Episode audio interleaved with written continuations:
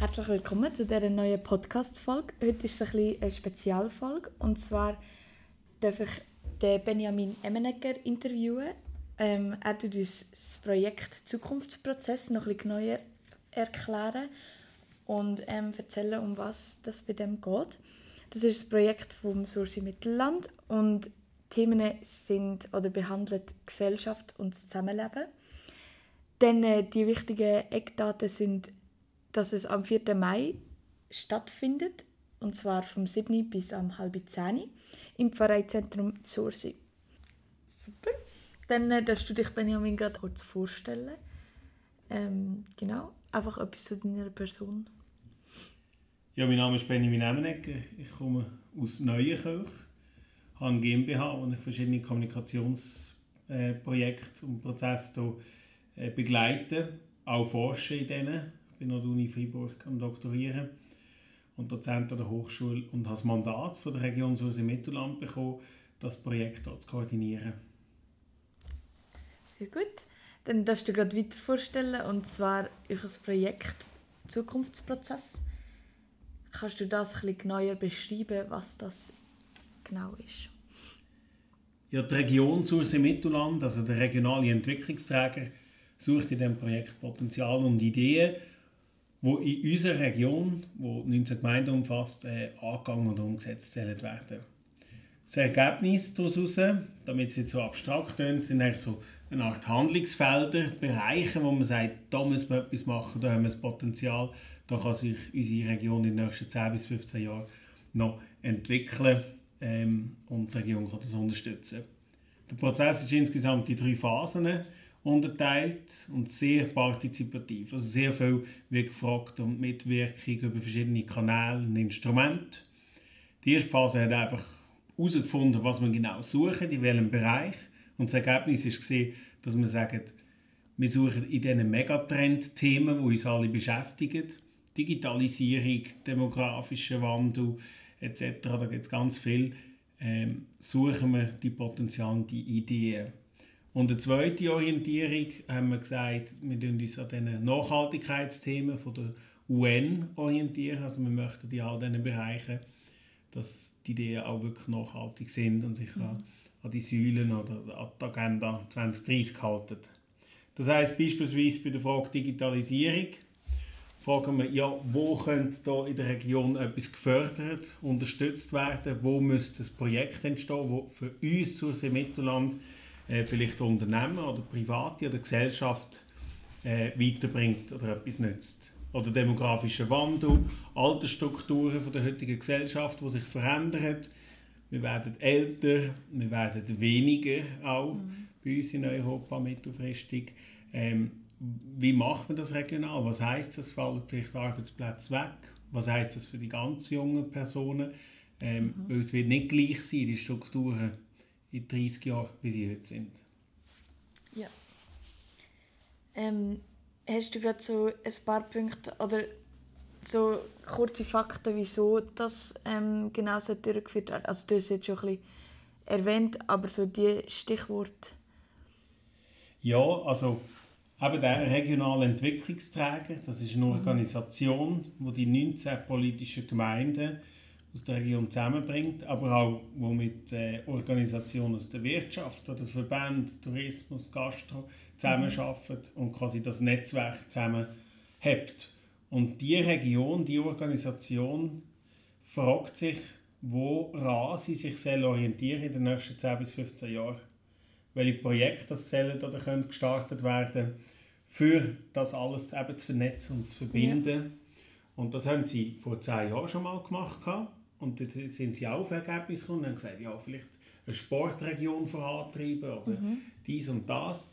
Und jetzt machen sie das wieder, damit sie eigentlich wieder einen Kompass haben für die nächsten 10 bis 15 Jahre. Okay. Sehr gut. ähm, Finde ich auch. und wieso ist die Teilnahme der jungen Personen so wichtig oder ja, essentiell? Wir versuchen in diesem Prozess, und das ist echt ein Challenge, das haben wir auch dürfen merken, wir versuchen alle Bevölkerungsgruppen und alle Organisationen irgendwie abzuholen und die Leute zu aktivieren. Das ist nicht ganz einfach. Heute sind wir überreizt von allen, die uns noch etwas von uns wollen. Ja. Und ich muss ja nicht erwähnen, dass die Jugend oder Kind Zukunft sind. Und wenn der Prozess Zukunftsprozess heißt, ist es auch wichtig, dass man dort Ideen bekommt. Es mhm. ist uns schon in zwei, drei Schritten gelungen, auch Leute zu aktivieren oder zu motivieren. Und jetzt äh, in den letzten Schritt probieren wir einfach nochmal das rauszuholen, wo wir können, da möglichst viele Leute zu involvieren. Seit dem November 2022 ist eigentlich alles online und auch die Plattform. Also seitdem kann man Ideen eingeben. Am Anfang hat das so ein bisschen mit Ideen und dann haben wir gemerkt, über jeden Workshop, über jede Aktivierung kommt dann ganz viel. Oder? Mhm. Also wenn man die Leute schafft zu aktivieren, und das ist ja die große Challenge, oder? Ähm, dann kommt etwas, das Anstupsen. Und jetzt findet insgesamt noch bis Ende April gibt's noch verschiedene kleine oder größere Aktivitäten und der eine Workshop im Mai, wo wir möchten Themen zu Jung, Alt, Gesellschaft, Zusammenleben und eben auch Jugendliche einbeziehen und wirklich motivieren, dort zu zu diskutieren. Das soll interdisziplinär sein, dann entsteht meistens noch viel mehr, wieder wenn man fünf Fachleute fragt zu ihrer Fachexpertise, was jetzt alles müsste passieren. Okay.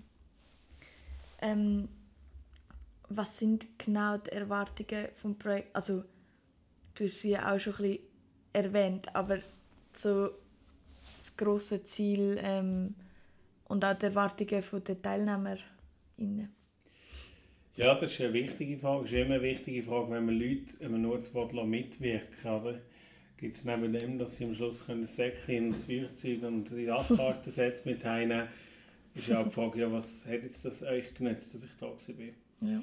Und es geht wirklich darum, und das soll knackig und scharf sein, dass am Schluss die Handlungsfelder formuliert sind, wo vielleicht etwas heisst, im Bereich Jugend müsste man bei uns in der Region unbedingt schauen, dass die Leute nicht abwandern in die Städte oder mhm. dass sie lokal bleiben oder dass man sich aktivieren kann ähm, Art of Start ist ja ein so ein Beispiel, ist ja ein so ein mhm. Projekt. Und die Handlungsfelder muss sich vorstellen, dass wir am Schluss ein Dokument sein mit diesen verschiedenen Tabellen. Und das mhm. sind vielleicht zehn so, so knackige Titel, die sagen, das und das, ähm, da sollte sich die Region einsetzen. Und wie man das erfasst, das ist jetzt, das sind wir jetzt am Designen. Aber wir wissen, es soll stoßrichtig sein, es soll einen Bezug zur Nachhaltigkeit haben. Und alle Ideen, das ist auch noch wichtig. Oder? Jetzt gibt jemand eine Idee und denkt, wow, wie toll, was ich da geschrieben habe. Und dann sieht man das nicht mehr. Wir möchten alle Ideen transparent machen und dort, wo mhm. Ideen sogar schaffen, in das Handlungsfeld jetzt kommen, dort tun wir die gerade auch noch auflisten. Dass man schon so okay. ein bisschen einen Ansatz hat, wie man das könnte umsetzen könnte. Und wenn er, also du hast jetzt von Listen geredet, wie kann ich mir das vorstellen, dass eben, also hast du jetzt geredet von diesen Listen, wie dann am Anlass machen ihr diese Listen? Oder das ist dann wie ein Endprodukt vom Anlass? Oder wie läuft das genau ab, wenn wir ja, zu also dem Prozess kommt? Oder ja? Aktuell haben wir, also wir haben wie ein Formular, das läuft seit November mhm. und da kann man Ideen eingeben. Das ist ein Titel, eine Beschreibung, wer es eingegeben hat, muss man aber nicht ausfüllen, es kann mhm. anonym sein. Und was man das Gefühl hat, äh, wer betroffen ist von dem, wer ja. involviert kann sein. Und jetzt sind wir, oder wir erwarten jetzt eigentlich über 100 so Ideen, wir sind aktuell bei 80, 85, da kommen wir eben immer wieder rein. Mhm. Und das gilt es noch zu verarbeiten, die eben vielleicht 100 oder 120 Ideen, zu welchen 10 Feldern gehen wir an. Okay, ja. ja. Und das passiert in einer dritten Phase. Und das ist eigentlich noch so ein spannend, die dritte Phase, wo die das erstellt. Weil das machen nicht mehr. Sonst mhm. heisst es, ja, jetzt haben die eh gemacht, was sie wollen, oder? Mhm. Sondern wir tun 2000 Leute in der Region zufällig ausgewählt, über einen Algorithmus ausgewählt, tun wir per Brief einladen, ob sie Lust hätten, die Ideen mhm. auszuwerten. Okay, ja. Und von diesen 2000 Leuten werden sich dann vielleicht 100 oder 150 melden und sagen, oh, ich hätte mega Lust und füllen das mhm. Formular aus. Und von diesen 100, sage ich jetzt einmal, tun wir nachher dann einen, einen, so einen Generator, so einen, so einen Algorithmus, mhm. wo die den besten Match auswählt, damit alle möglichst vertreten sind, alle okay, demografischen yeah. Eigenschaften, die wir möchten. Und das wird am 23. Mai wird das ausgelost. Welche mhm. von diesen 100 in das Forum hier dürfen, von 22 Leuten. Und dann tut das Forum an vier ganzen Tagen und Vor- und Nachbereitungen die Ideen nachknetten und yeah. zu diesen Handlungsfeldern. Ah, und da okay, ist niemand dabei von der Organisation oder politische Leute. Es kann natürlich sein, dass das jemand trifft, ja. aber grundsätzlich sind das bunt zusammengemischte Leute, ja. die an dem ziehen und das nachher dann zu Handlungsfeldern ah, verdichten. Spannend, ja.